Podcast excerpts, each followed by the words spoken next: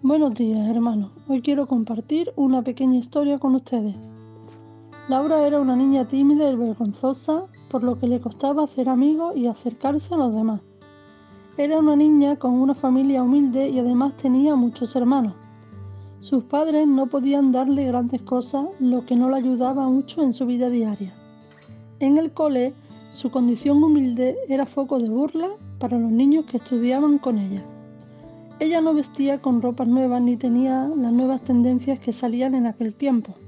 Su condición tímida y vergonzosa, con la añadidura de la burla que sufría, creó en ella miedo e inseguridad. Creció creyendo que no merecía nada bueno en esta vida y que si algo quería tenía que trabajar por ello.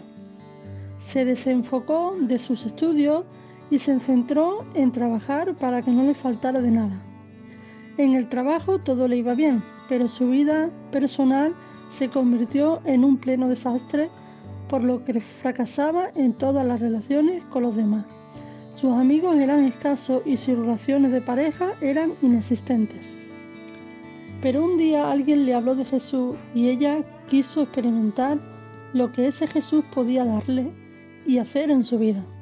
Con el, paso del tiempo, Laura pudo experimentar un cambio radical en su vida Dejó de ser tímida y vergonzosa y creyó que sí merecía tener una buena vida, conocer gente nueva.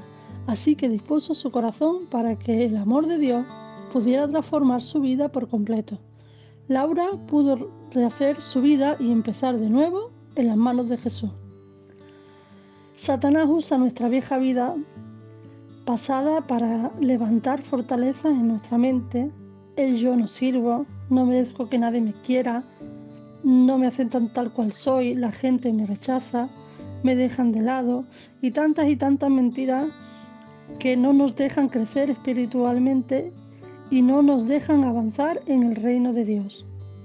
Pero si nuestro pensamiento persevera en Cristo, podemos vencer y cambiar nuestro pensamiento negativo en positivo. Podemos vencer a Satanás y vernos tal cual Dios dice que somos en su palabra. En Efesios 2.10 dice, soy hechura suya, creada para buenas obras. Tenemos identidad en Jesús. Para Él somos piedras preciosas, nación santa, pueblo adquirido por Dios.